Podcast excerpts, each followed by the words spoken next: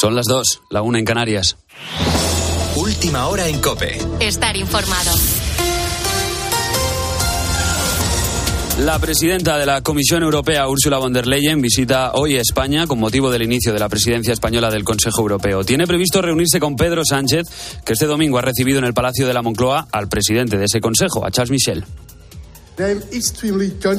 Estoy absolutamente tranquilo porque sé que esta presidencia está muy bien preparada y tu visita a Kiev ayer manda un claro mensaje de apoyo a la población de Ucrania. Vamos a trabajar con agradecimiento y sobre todo con un profundo sentimiento europeísta que es el sentimiento que tiene la mayoría social de nuestro país para que esta eh, presidencia sea un éxito no solamente de España, sino muy especialmente de la Unión. La presencia internacional es una de las bazas con las que va a jugar el presidente que esta semana encara el arranque de la campaña electoral. Lo hará este viernes, aunque es cierto que los principales líderes ya han ido desgranando algunas de sus medidas. Uno de ellos el PP, que la semana pasada presentó 20 medidas económicas y que ahora se le despeja la campaña tras haber cerrado el pacto con Vox en Extremadura. Hoy, de hecho, la candidata popular María Guardiola reúne al Comité Ejecutivo Regional para dar los primeros pasos hacia lo que será su investidura como presidenta de la comunidad autónoma.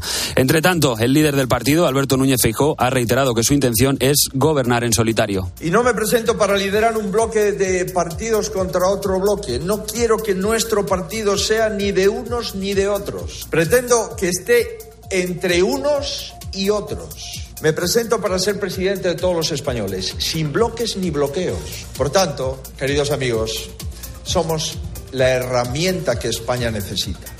Con la fuerza de ABC. Cope, estar informado. Francia empieza a vivir su sexta noche de disturbios y eso se nota a esta hora en las calles.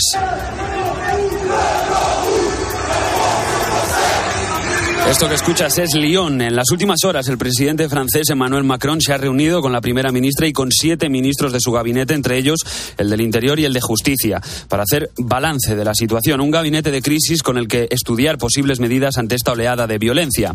Mañana martes, el presidente francés recibe a los 220 alcaldes afectados por estos disturbios, porque la verdad no parece que el llamamiento a la calma que ha hecho esta tarde la abuela de Nael, el adolescente asesinado por la policía, esté surtiendo demasiado efecto. Y es que venimos de contabilizar más de 700 detenidos en todo el país, 45 agentes heridos y la mujer de un alcalde hospitalizada. Saqueos en comercios, a bancos, al transporte, incendios en las calles. En resumen, caos de norte a sur del país, desde París hasta Marsella. Por lo demás, hoy Ángel Expósito va a encender la linterna de COPE desde los estudios centrales de la cadena COPE en Madrid, tras un periplo por Ucrania en el que ha podido charlar directamente con Zelensky. Pablo Pujol, buenas noches. Buenas noches, Gonzalo. Un viaje en el que hemos conocido historias como la de Julia, madre de un chaval de 19 años que se ha alistado en el ejército ucraniano, o la de Oksana, una mujer viuda cuyo marido murió en el frente. Pero la noticia es que Ángel Expósito ha conseguido la entrevista que medio mundo quiere, la de Volodymyr Zelensky. Salimos en este momento del Palacio Presidencial de una auténtica fortaleza blindada. Te puedes imaginar perfectamente el nivel de seguridad, de control, de, corte de telecomunicaciones para, para estar con Zelensky. Hemos estado una hora y cuarto con el hombre más buscado del mundo, seguramente ahora. Durante el encuentro que ha mantenido con COPE y otros medios españoles, Zelensky ha hecho un repaso sobre el avance de la guerra contra Ucrania, su presencia en la OTAN o la debilidad de Putin tras la rebelión del grupo Wagner. Que Putin está más amenazado que yo. honestamente se lo digo. ¿Por qué? Porque solo me quieren matar en Rusia, pero Putin lo quiere matar todo el mundo. Desde las 7 de la tarde, Ángel Espósito encenderá la linterna ya desde España para contarte qué pasará a partir de ahora en la guerra de Ucrania. Y te doy un último apunte. Esta noche tenemos que lamentar la muerte de un niño de 10 años ahogado en una presa de Abadiño, en el País Vasco. La muerte se está investigando, pero parece que se ha caído de forma accidental a eso de las 8 de la tarde. Ha sido encontrado esta noche. Es la segunda muerte por ahogamiento que se produce este domingo en Vizcaya. Por la mañana ha muerto otro hombre, en este caso de 63 años, en la playa de Musquiz. Tienes más información en cope.es y ahora sigues en la noche de Cope con Adolfo Arjona. Cope, estar informado. Vacaciones de verano para mí, caminando. En 1974, para la gran mayoría de los españoles, decir vacaciones era decir playa, sol y paella. Todavía quedaban muy lejos las vacaciones rurales y los viajes a Cuba, Santo Domingo y Cancún. Los españoles queríamos tostarnos como el resto de Europa bajo un sol que parecía más nuestro que la tortilla de patatas. Poco importaba que Franco estuviera, a tenor de los rumores, con un pie en el otro barrio. El veraneo era el veraneo, y cada vez eran más los que no querían renunciar a su ración de playa, aunque para ello hubiera que estirar la extraordinaria del 18 de julio hasta extremos insospechados.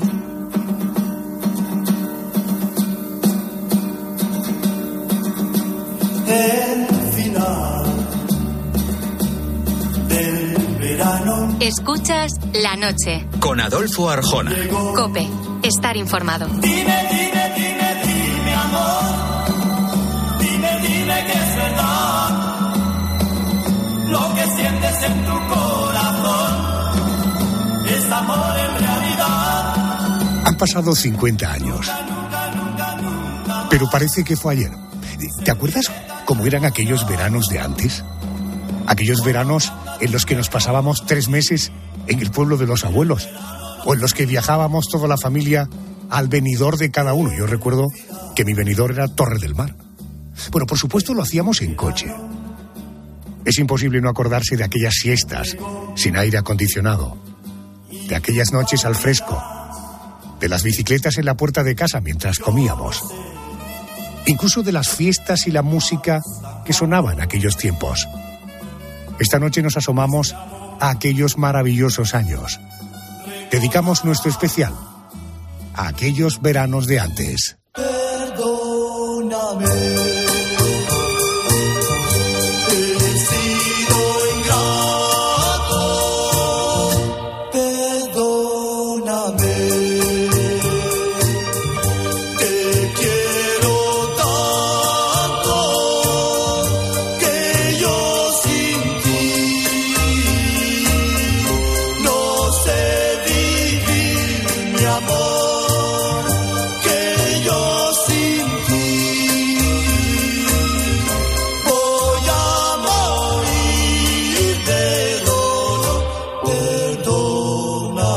Finales de los años 50, un nuevo coche revolucionaría la forma de viajar.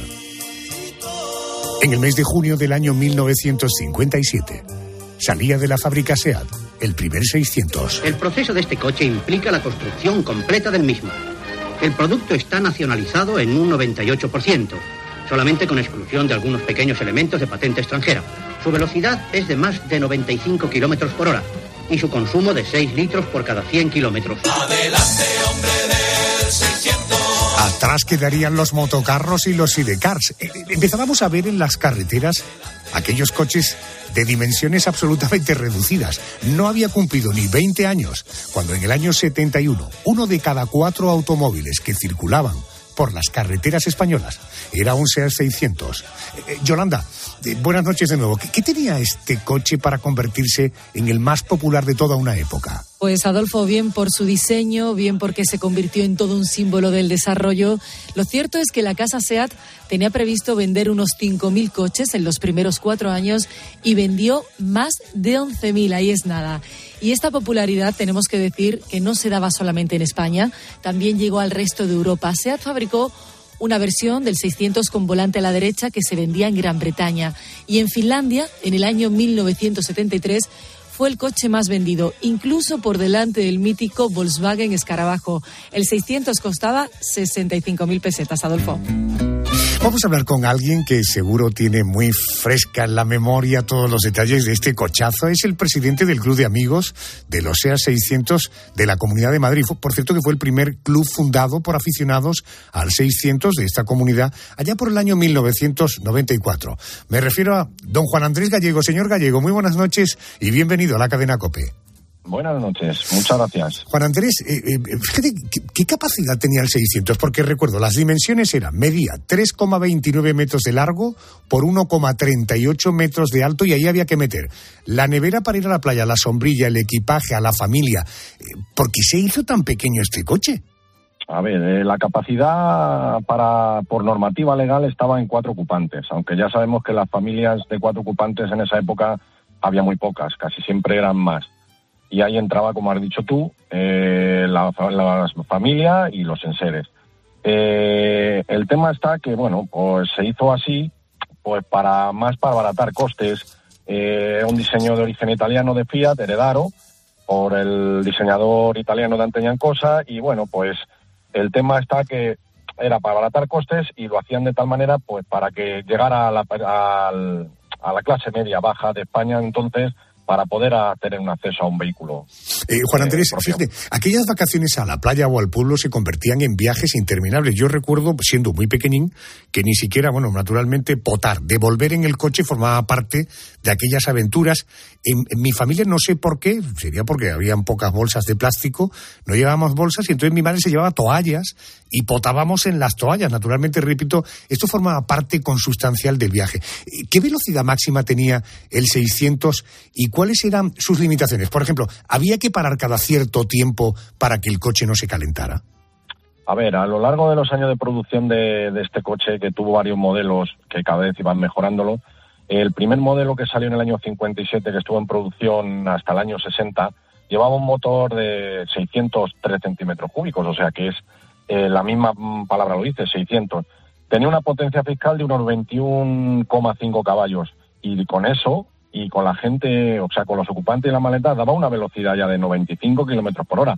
Luego ya los siguientes modelos ya superiores como el D, el E, eso ya subió la cilindrada a 767 centímetros cúbicos y 25 caballos que no le daba más velocidad, pero bueno, ya tenía sus 105 kilómetros por hora, que ya en llano al cochecito pues le, hacía sus kilómetros. Y ya el último modelo, el L, que ya es el último que se dejó fabricar ya en el año 73, ese ya con el motor, con otra ajuste que hicieron, como el árbol del vas cruzado y un colector de escape 4 a 2 que lo llamaban, subió a 29 caballos fiscales y ya, sí, los 115 era ya una velocidad por esa época muy, muy agregada para un cochecillo como era. Claro, conviene además tener en cuenta cómo eran las carreteras de entonces. Hoy en día viajamos en coches, en fin, automáticos, con GPS, con calefacción en los asientos. ¿Qué extras traía el 600? Es decir, ¿los había con radio, los había con aire acondicionado? A ver, eh, extras venía pelado el coche, en extras no traía ninguno. La mayoría de los accesorios que le colocaban al 600, como radio cassé o, radio normal, eso ya lo, lo ponía el mismo propietario. El único extra que salió en los últimos modelos que se fabricaron, ya el modelo L especial, era luneta térmica para que se empañara la, luz, la luneta trasera y el techo acolchado porque los primeros coches no llevaban, era chapa pura y el sol calentaba a los ocupantes y ya le ponían el techo acolchado para impermeabilizar a nivel del calor y del frío a los propios ocupantes del vehículo. O sea, esos son los extras que traían. Bueno, y naturalmente a, Juan Andrés no le voy a recordar esto, pero por si alguno de vosotros no recordáis cómo eran aquellos coches, el 600 tenía el maletero delante, donde iba también la rueda de recambio. El motor iba atrás. Además, las puertas se abrían por delante. ¿Por qué de ese diseño? ¿Solo era una razón de diseño o era eh, sacar la máxima funcionalidad a un vehículo tan pequeño? A ver, tú lo has dicho. Eh, era eh, diseño porque ya lo tenían muchos coches de fabricación de otras marcas, como el Dos Caballos, el Fiat Topolino o Fiat 500, que era el mismo, que tenía las puertas delanteras, tanto del conductor acompañante, que se abrían al sentido contrario de la marcha. Eso lo hicieron de manera para que poder dar más mejor acceso a los ocupantes traseros y al propio conductor y acompañante. Eso lo hicieron así hasta que, bueno, por normativa ya por seguridad, cuando tú no cerrabas bien las puertas, eh, tenía, corría el riesgo de que a una velocidad se te abría la puerta de golpe y se te iba para atrás. el susto que te llevaba, más el golpe que se llevaba el coche era, pero de lo grande, grande. Por lo tanto, luego ya pusieron las puertas normales que conocemos como todos los vehículos normales, ahora ya por seguridad. Fíjate, Juan Andrés, que nos contaba Yolanda que cuando el 600 salió a la venta, su precio era de 65.000 pesetas, ojo, unos 390 euros de los de ahora. En aquellos años, un trabajador ganaba unas 1.000 pesetas al mes, un piso en el centro de Madrid costaba unas 340.000 pesetas. Eh, eh, tengo la impresión de que este coche no era un coche precisamente muy barato. Ah, ah, te voy a dar un dato más. Algo menos de dos décadas eh, después se vendieron unas 700.000 unidades solo aquí en nuestro país. En definitiva, y resumiendo, ¿qué hizo tan popular al SEA 600? que fue una combinación de diseño, de momento histórico, de momento sociológico, de, ¿Cuáles son las razones, en tu opinión, para que fuera un coche todavía hoy tan añorado y tan valorado?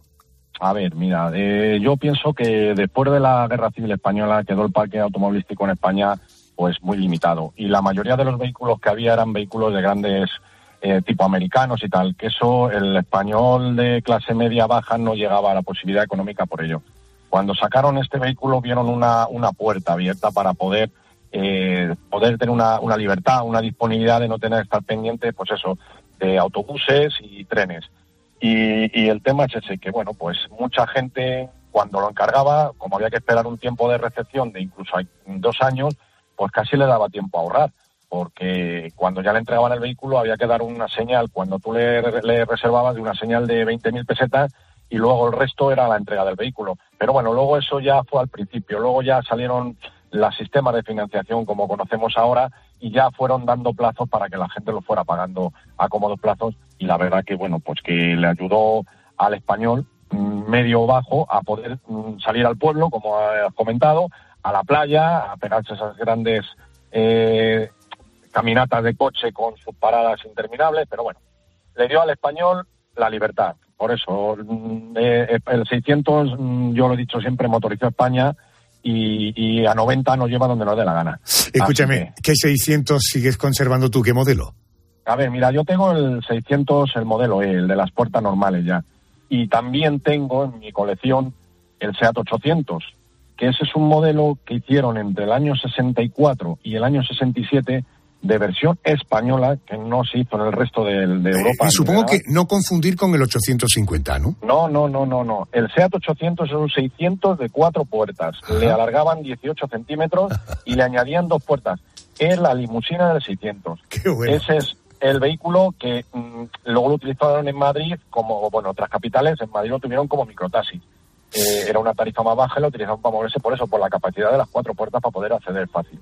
Juan Andrés, eh, de verdad que yo creo que en nombre de todos te agradecemos mucho a ti y a todos los que formáis el club, que sigáis manteniendo en la memoria un coche que detrás de él, dentro de él, tiene tanta historia o tantas historias y por tanto no perder ese recuerdo es una maravilla. Juan Andrés Gallego, señor, gracias por atenderme y buenas noches. Ah, muchas gracias. Hasta luego, buenas noches. Gracias. Los románticos de la época seguro que les encantaba esto. ¡Hey! Querida, querida, vida mía, reflejo de luna que reía.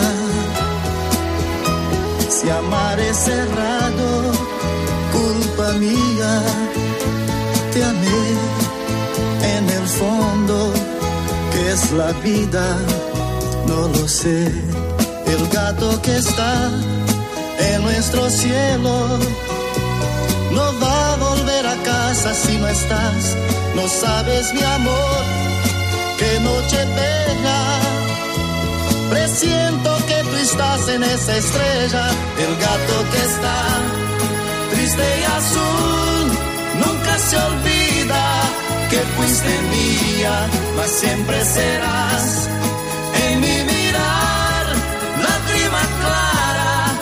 primavera. Ay, aquellos veranos de antes. Las vacaciones, por cierto, no se planificaban. El destino estaba claro para la mayoría de las familias. Una lágrima hay. Nos íbamos al pueblo. Hay derecho a que en este pueblo no tengamos más que esta fonda. Pero es un edificio del siglo XVII. Se nota. Por eso no se atreve nadie a dormir ahí dentro. Porque el mejor día se cae. Aquí lo que hay que poner es un buen parador. Bueno, solo unas pocas podían permitirse, las pocas familias, el lujo de ir unos días a la playa. Pero hoy cada vez son más los españoles que optan por coger un avión y viajar lo más lejos posible cuando llegan los meses de verano. De hecho, en España operan más de 3.000 vuelos diarios. Y en periodo estival, los aeropuertos de Madrid, Barcelona y Palma de Mallorca son los tres más concurridos del país. A ver, Yolanda, ¿cuáles son los destinos favoritos de los españoles para descansar en verano? Pues Adolfo, mucho han cambiado nuestras vacaciones desde aquellos veranos de antes. En la actualidad, nuestros destinos internacionales favoritos son París, Lisboa, Roma, Londres o Nueva York. Y por supuesto, el Caribe, donde es complicado, muy complicado llegar con un 600. Los que se quedan en España eligen la costa o las islas. Mucho han cambiado las cosas desde aquellos veranos de antes, en los que las pocas familias que se iban de vacaciones no salían de la península y tardaban prácticamente un día en llegar a su destino.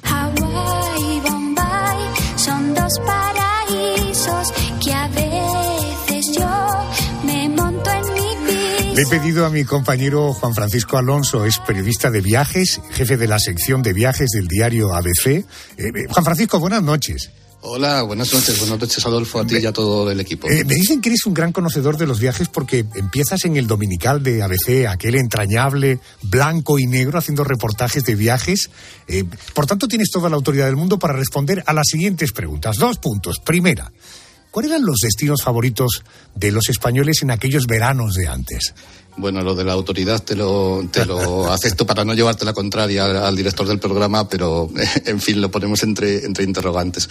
Los destinos, pues mira, eh, eh, en aquella época, por la música que estoy oyendo y de lo que estáis hablando, años 50, años 60, en verdad hubo una revolución turística en España por, por los muchos turistas extranjeros que empezaron a, llegar, europeos, franceses, alemanes, eh, británicos, y también porque los españoles empezaron a, a descubrir cubrir eh, la costa y, las vacaciones después de una década anterior de posguerra que había sido muy difícil. Eh, esos 50 y esos 60 fueron una revolución.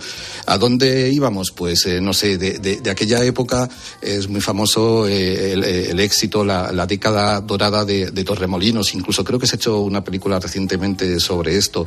Allí había muchos actores americanos que les encantaba España entonces. Y mucha sueca, ¿eh? Exacto, sí, sí. Pero de, los actores en Torremolinos eh, te sacan una lista enorme de Kirk la Sofía Loren, Frank Sinatra, eh, Sinatra eh, Anthony Quinn, Ava Gardner, etcétera, etcétera. Por supuesto también estamos hablando de, de Benidorm, estamos hablando de las islas que empiezan a ser a, burbujear su, su poder de atracción en, en, Mallorca. En Mallorca, por ejemplo, hicieron mucho antes de esto, en el año 46 hicieron una campaña que se llamaba luna de miel en Mallorca y que les ha dado réditos durante décadas. Casi todos nuestros padres o, familiares fueron de, luna de miel a, eh, eh, a, Mallorca y esa campaña llegó.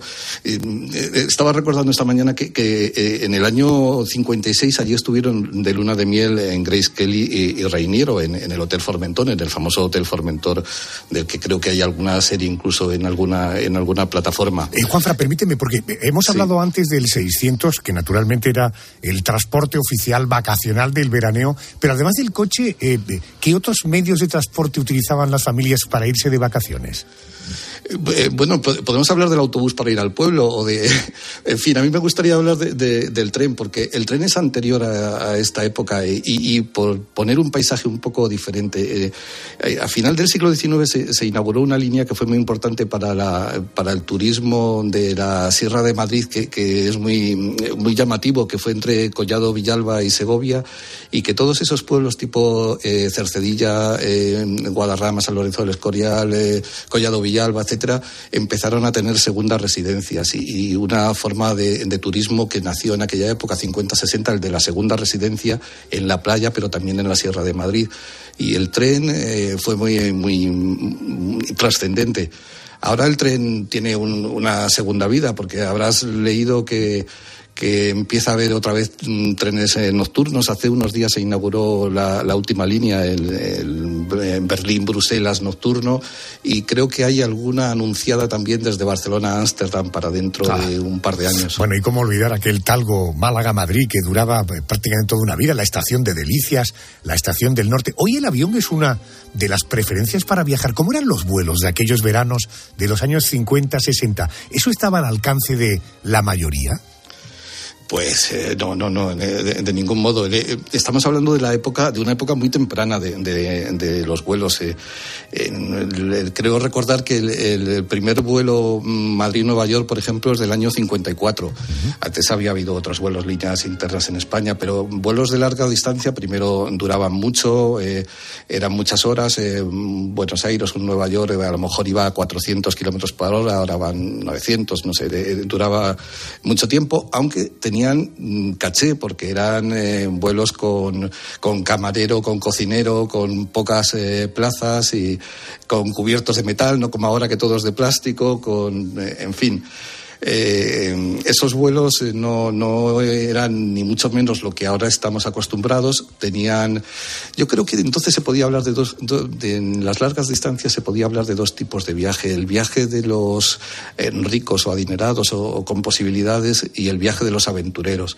El de los aventureros podía ser en autobús o en, o, en fin, y, el de los más adinerados en este tipo de vuelos iniciales que estamos hablando al alcance de unos pocos. Déjame que te voy a dar algunos datos en España, Iberia empieza su actividad en el año 1927. Tenía entonces tres aviones trimotor con capacidad para 10 pasajeros que viajaban en asientos de mimbre, con dos tripulantes, equipaje y cuya velocidad punta era 205 kilómetros por hora.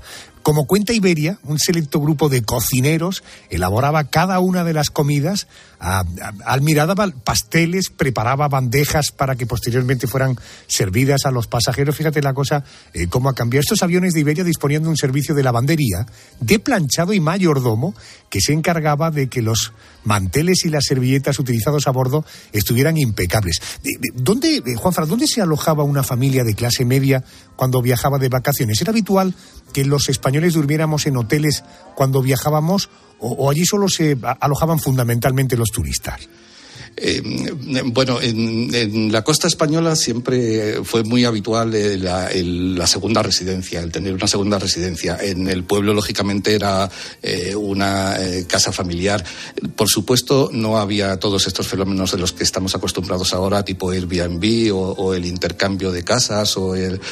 En fin, lo que sí empieza a haber son, en esa época son muchos hoteles de lujo que dieron una seña de identidad a a, cada ciudad. Estamos hablando, antes os citaba el Formentor de Mallorca o el Puente Romano, ahí eh, en Marbella, que creo que se remonta al año 74. En Torremolinos también eh, se había uno eh, muy famoso que que fue una, una, revolución en la época y que se llamaba el pez espada, donde la mayoría, la mayoría de estos famosos de los que hemos hablado antes pasaron, pasaron por sus instalaciones. Entonces yo diría que había un nacimiento de una industria hotelera de lujo que dio mucho de sí en la Costa del Sol, en, en las islas, etcétera, eh, acompañado con mucha segunda residencia en el caso de los españoles y con hoteles más pequeños, el todo incluido, estas cosas son fenómenos eh, muy posteriores. Hoy en día está de moda viajar solos. De hecho, cuatro de cada cinco españoles dicen que han viajado solo alguna vez. En eh, los años 50, 60, los españoles viajábamos solos o lo del veraneo y tal y tal era toda la trupe, ¿no? Yo creo que era toda la trupe. Solos íbamos a buscar trabajo a Alemania o cosas así.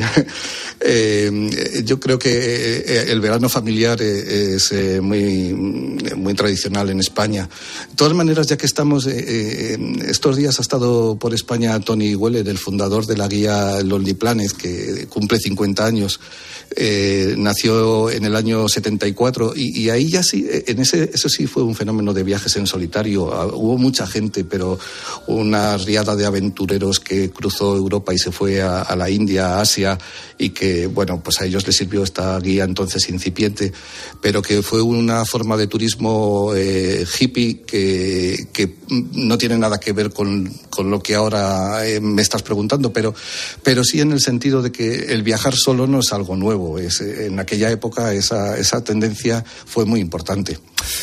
No me pierdo ningún trabajo de la sección de viajes del diario ABC. El responsable, para bueno y para malo, es este pedazo de periodista que se llama Juan Francisco Alonso. Compañero, gracias por atenderme a estas horas. Te mando un abrazo muy fuerte. Gracias. Hasta cuando queráis. Buenas noches. Gracias. Desde luego no eran los 50 o 60, pero desde luego cuando uno escucha esta canción,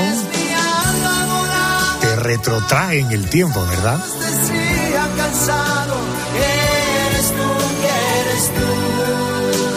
siempre lo siento mucho. Venga, cántalo. Que no es síntoma de que tengan muchos años, sino buena memoria. ¡Hey!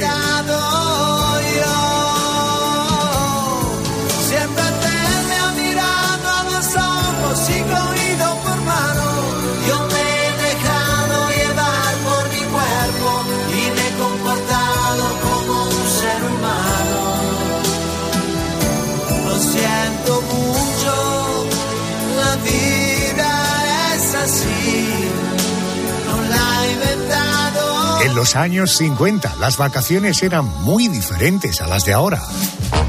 Bueno, viajamos en un 600 toda la familia con la nevera encima de la vaca. Cuando llegaba agosto, los más afortunados ponían rumbo al pueblo o a la playa. Y por supuesto, no nos planteábamos si viajar en avión o alojarnos en hoteles exclusivos. Tal vez aquellos veranos de antes eran muy diferentes a los de ahora, pero hay algo que no ha cambiado mucho, la esencia del verano. Era una época para divertirse, una época que sonaba así. Somos jóvenes, amor. Somos jóvenes, tú y yo.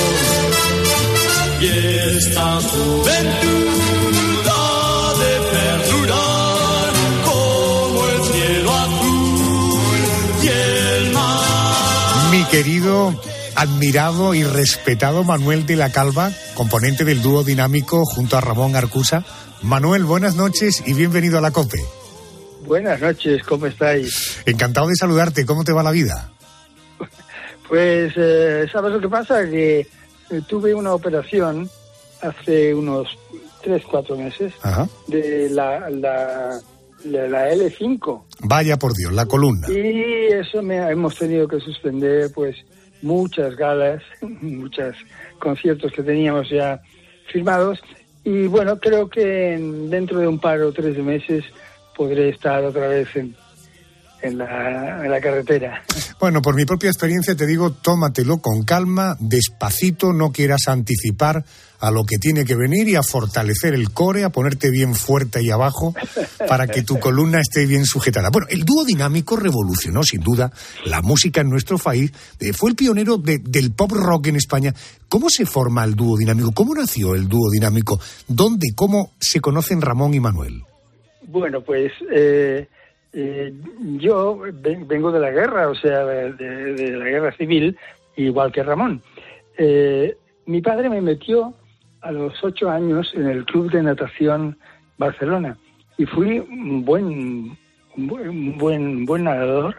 Eh, viajé por Europa con la gente joven, nadador juvenil, y bueno, pues tenía una idea de las cosas quizá mucho más avanzada mi padre un día me dijo, sí, hijo, lo de, lo de, lo de nadar está muy bien y viajas mucho y te lo pasas muy bien, pero hay que trabajar.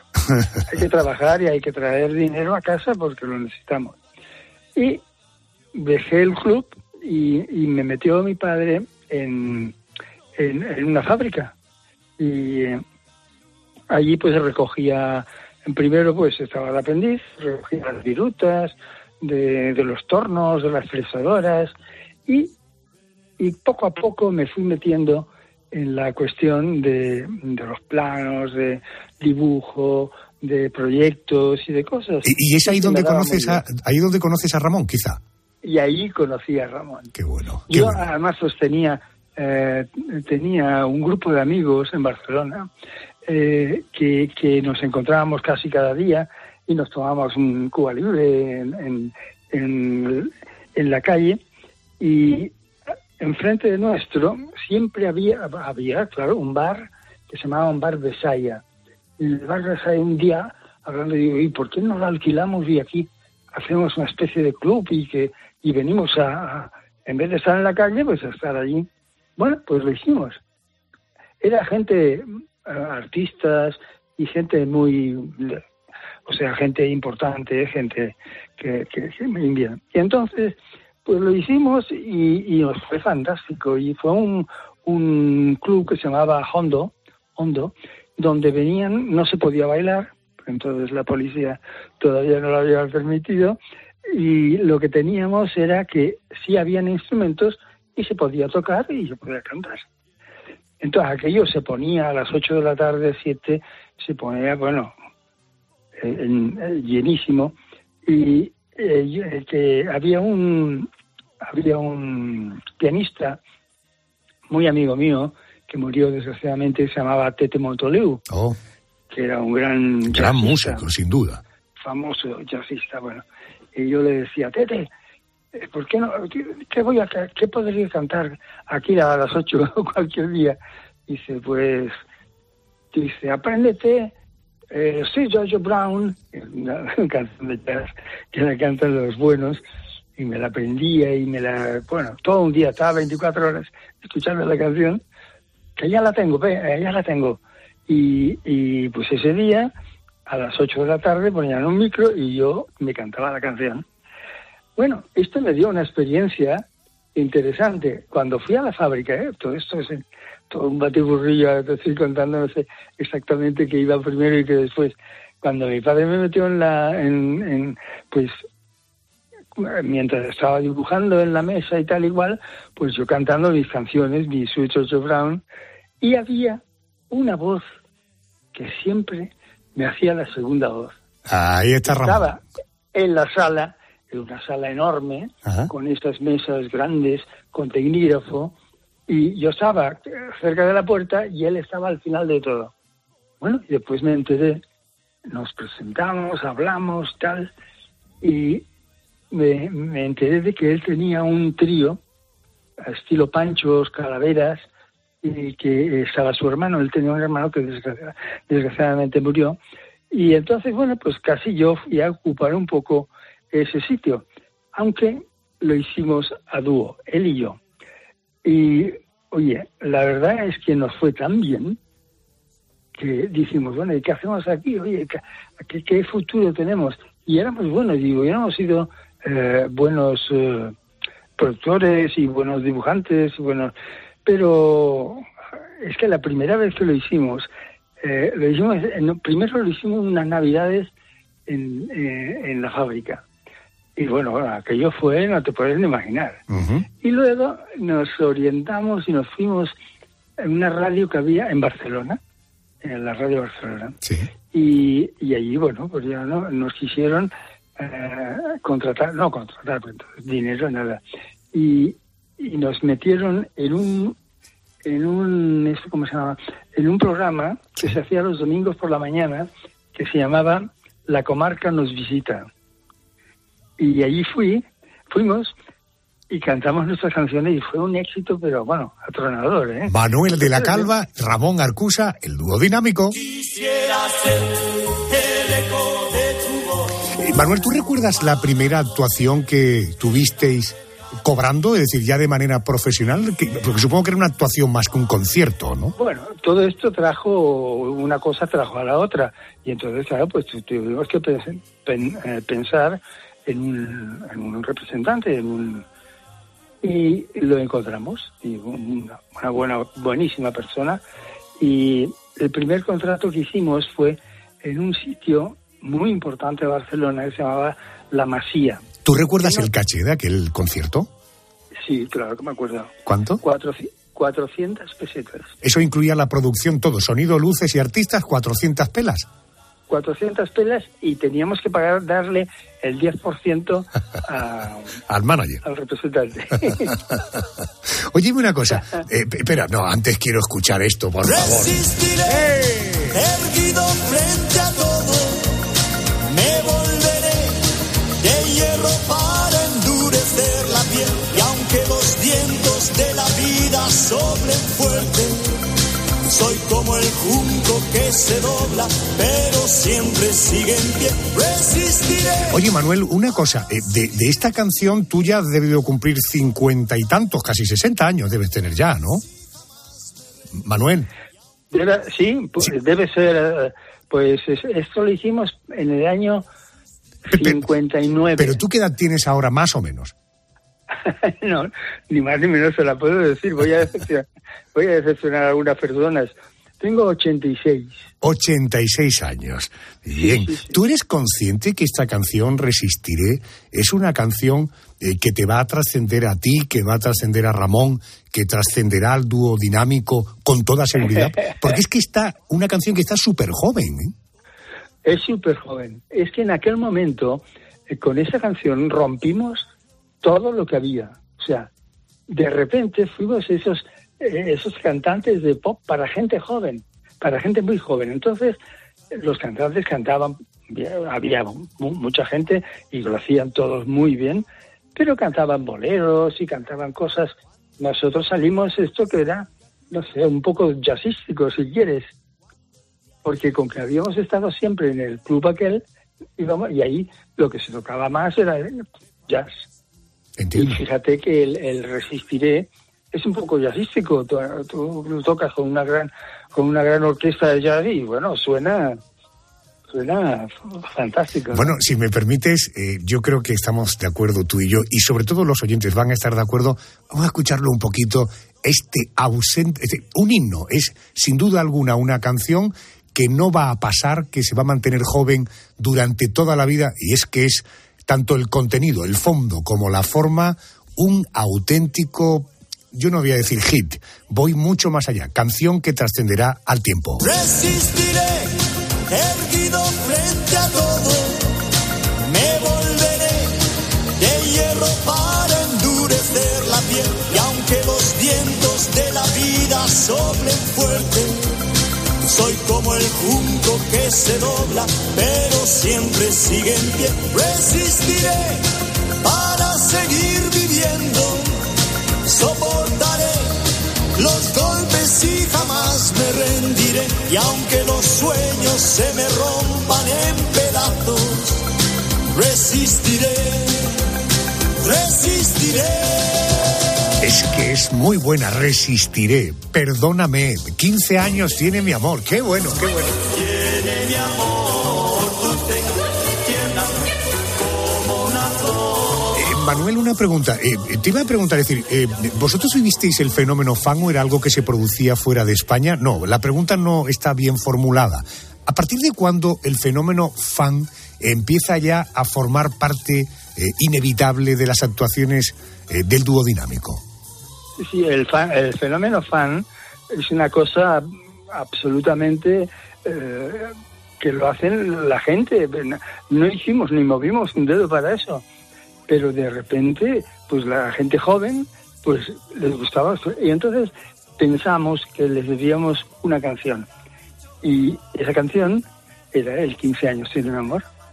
Qué bueno, qué bueno, qué bueno, qué bueno.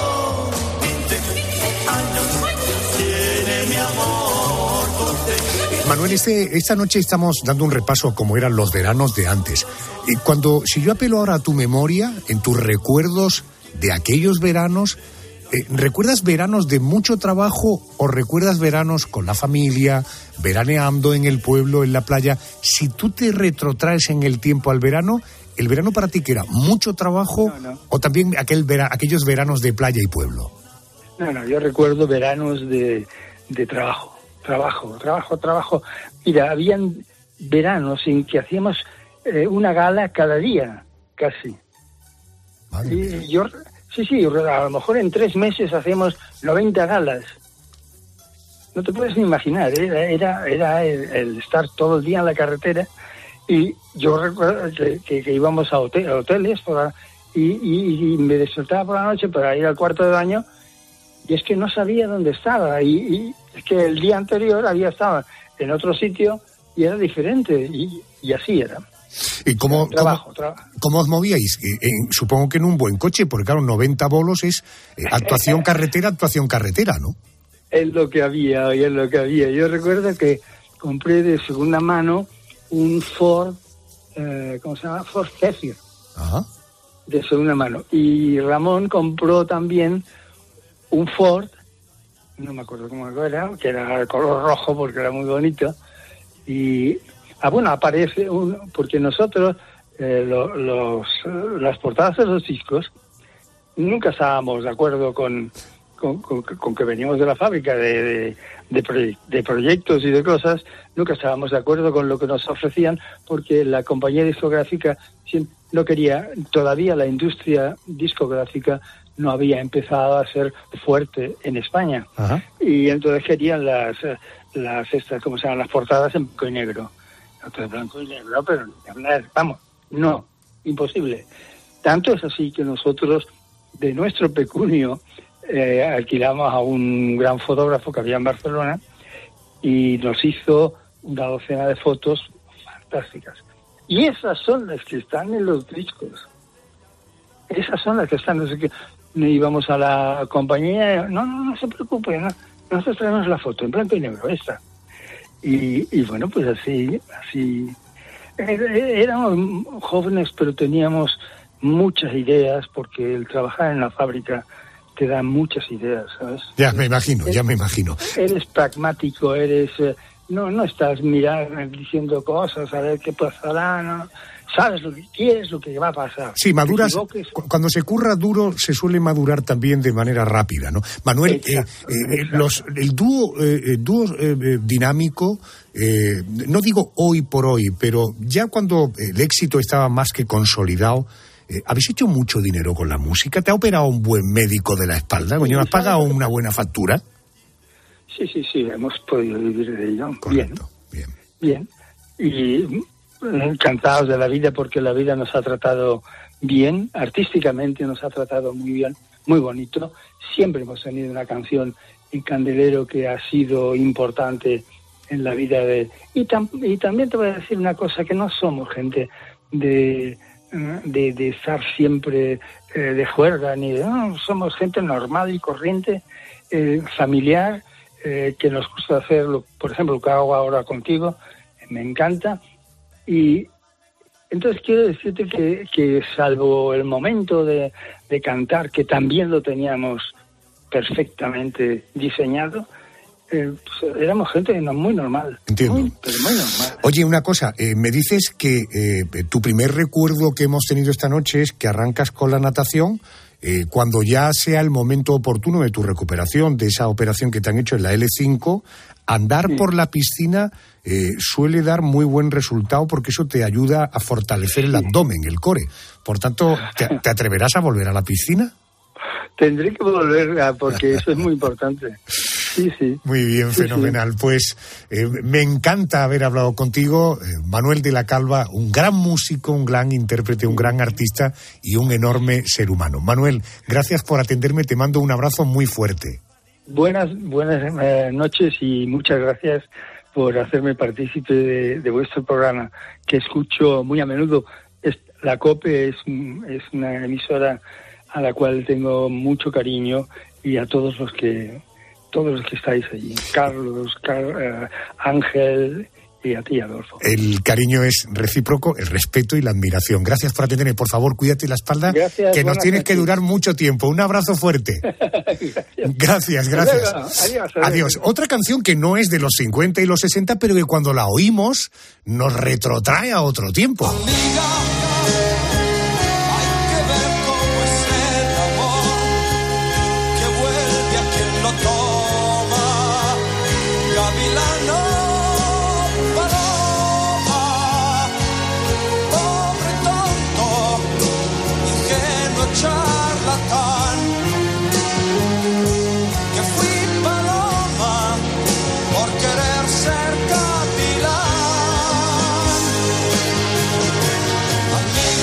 Esta noche estamos recordando aquellos veranos de antes, veranos de largas siestas, sin aire acondicionado. Veranos de noches sentados al fresco y de tardes cogiendo grillos en el campo. Eran aquellos años en los que viajábamos con toda la familia, hasta con nuestros abuelos. Los más jóvenes preparaban los guateques y en la tele, cada tarde, sonaba esta sintonía. A ver, Yolanda, supongo que incluso en alguna de las reposiciones, seguro que has visto Verano Azul más de una vez. Y más de dos y más de tres. Vamos, Adolfo, que me la sé literalmente de memoria. Verano Azul se rodó en Nerja, en Málaga, ha cautivado a todas las generaciones desde que se emitía en televisión española por primera vez. Era el año 1981. Está dirigida por Antonio Mercero y a lo largo de 19 capítulos cuenta las historias de Bea, Desi, Pancho, Javi, Quique, Piraña, Tito y por supuesto Chanquete y también de Julia. La ponían en televisión española cuando aquellos años en los que solo teníamos dos canales, la 1 y la 2. Y muchos la veían en casa de los vecinos porque la tele era entonces un artículo de lujo. La serie Verano Azul la han repuesto por lo menos 15 veces desde que la estrenaron. ¿Me invitas un limón? No. Pues como no me invites un limón, le voy a decir a mamá que te vas a ir en la moto con este. Tu hermana ya es mayor y puede hacer lo que quiera. Sí, sí, que me dejan. Sí, sí, ñe, ñe, ¿Te quieres callar? Venga, niño, tómate un limón. Paco, un limón para el niño. No soy ningún niño, ¿sabes? Y además el limón se lo va a tomar tu padre. Si te digo Francisco Ortega, quizá el nombre no te diga mucho. Pero si te digo Ayo, seguro que vas a recordar que es el dueño del chiringuito donde se rodó la mítica serie Verano Azul. Querido Ayo, muy buenas noches y bienvenido a la cadena COPE. Buenas noches. Buenas noches. Cada verano nos sentábamos frente a la tele para ver Verano Azul. Es una serie que tenemos asociada al verano, pero me han contado que la serie se rodó en invierno. ¿Esto es verdad? No, pero 02 durante 17 meses aproximadamente, pero verano e invierno. Empezaron a mediados de agosto del 79 y terminaron en las navidades del 80. Lo que pasa es que en verano, por ejemplo, se rodaban todas las series de playas en el chiringuito, en las hamacas, ¿no? En el invierno, pues iban rodando, por ejemplo, en otros lugares, porque eh, el tiempo no era el más adecuado para estar en la playa. Correcto. Ayo, ¿qué supuso para el pueblo malagueño de Nerja que llegara un grupo de forasteros para rodar una serie? Que yo supongo que sería la revolución en el pueblo, ¿no? Pues si te digo, se adaptaron muy bien y, Nerja es un pueblo muy abierto y fíjate que solamente venían para hacer una parte, 10 capítulos. Y cuando se dieron cuenta que con el presupuesto de lo que tenían para 10 capítulos podían hacer una segunda parte, se quedaron y hicieron hasta 19 capítulos. O sea que fueron todo, fue todo muy bien, eh, tanto la gente del pueblo como los, los que los que vinieron a, rodar Verano Azul.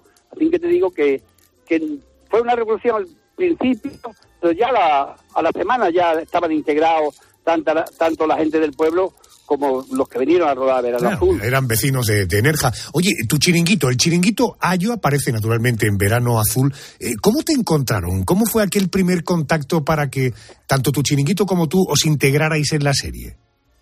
Pues, por ejemplo, en, en, ese tiempo solamente había un chiringuito en España que estuviese abierto eh, invierno y verano. Lo estamos diciendo a pie de playa.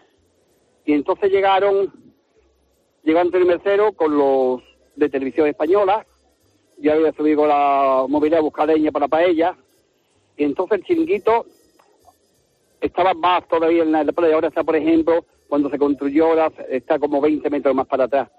Entonces estaban ahí esperando, y entonces una de las, eso es lo que impactó a Antonio Mercero, por ejemplo, que el chiringuito lo tenía todo lleno de bogambilla, en medio de del chiringuito tenía dos padres que cubrían medio chiringuito. Y la flor favorita de Antonio era la bogambilla. Y entonces mi mujer, que era sueca, era una mujer muy vistosa, pues estaba en la caja. Entonces cuando llegué, yo con mi guita, mi pelo largo, parecía un hombre del TAC, aquí tiene que pasar, aquí tiene que pasar algo positivo. La sueca, la, el hombre de Nerdental, el tío este de las cavernas. De las cavernas, que voy a decir de las cuevas de Nerja, pues, pues, aquí tiene que pasar algo positivo. Entonces estuvieron hablando conmigo porque me alquilaron mm, la mitad de las hamacas para poder rodar todas las escenas que había eh, de playa. Y así dieron conmigo.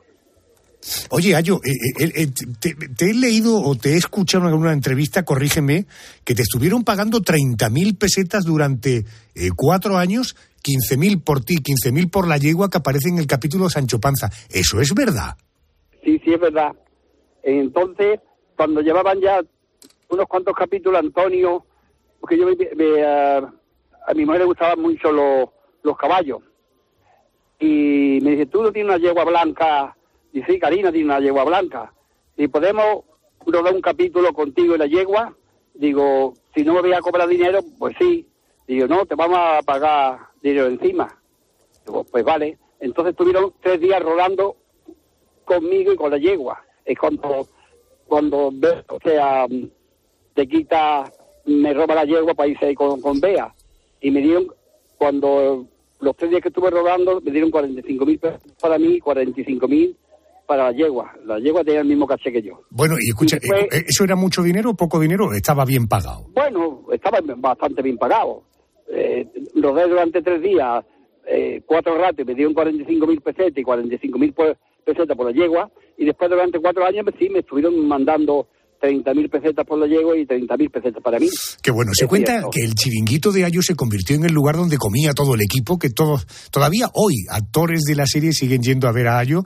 Yo hace muy poquito tiempo, bueno, muy poquito tiempo, el verano pasado eh, estuve por allí y subí a mis redes eh, un vídeo de cómo todavía se hacen grandes arroces, paelleras. ¿Para cuánta gente hace ese arroz ahí en verano?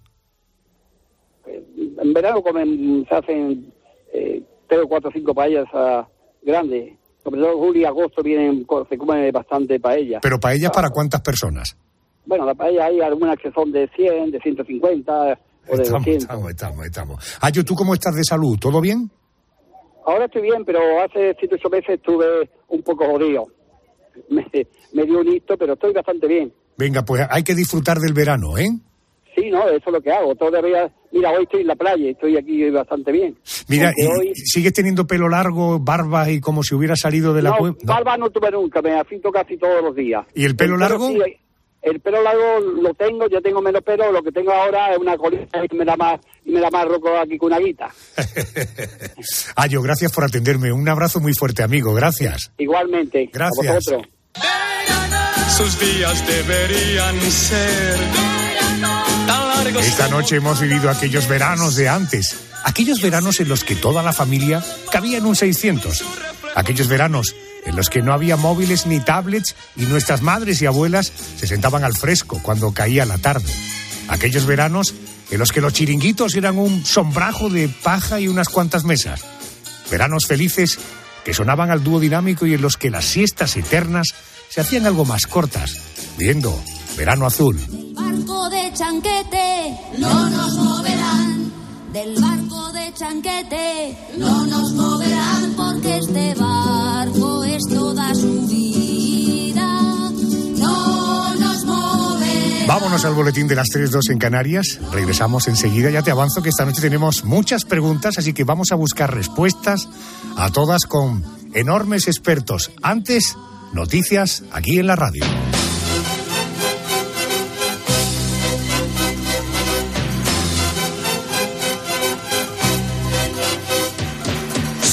Me traiciona la razón y me domina el corazón. No sé luchar contra el amor. Siempre me voy a enamorar de quien de mí no se enamora. Es por eso que mi alma llora. Y ya no puedo más, ya no puedo más. Siempre se repite esta misma historia. Ya no puedo más, ya no puedo más. Estoy harto de rodar como una noria.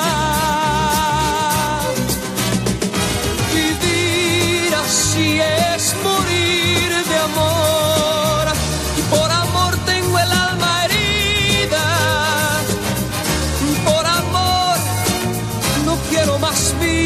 su vida. Melancolía. Vivir así es morir de amor. Soy mendigo de sus besos. Soy su amigo. Quiero ser algo más que eso. Melancolía se apodera de mi ser, mi serenidad se vuelve locura y me llena de amargura. Siempre me voy a enamorar de quien de mí no se enamora. Es por eso que mi alma llora y ya no puedo más, ya no puedo más. Siempre se repite la misma historia. Ya no puedo más, ya no puedo más. Estoy harto de rodar como una noria. Vivir así es morir. Síguenos en Twitter en arroba cope y en facebook.com barra cope. Los goles de tu equipo solo se viven así en tiempo de juego. balón para Jordi Alba. William José, gol del Betis. Gol. Remata gol, gol, gol, gol, gol, gol, gol, gol, gol de Rodrigo. Tiempo de juego. Ataca el Atlético Rubén. Gol. Paco González, Manolo Lama y Pepe Domingo Castaño. Un año más, los números uno del deporte.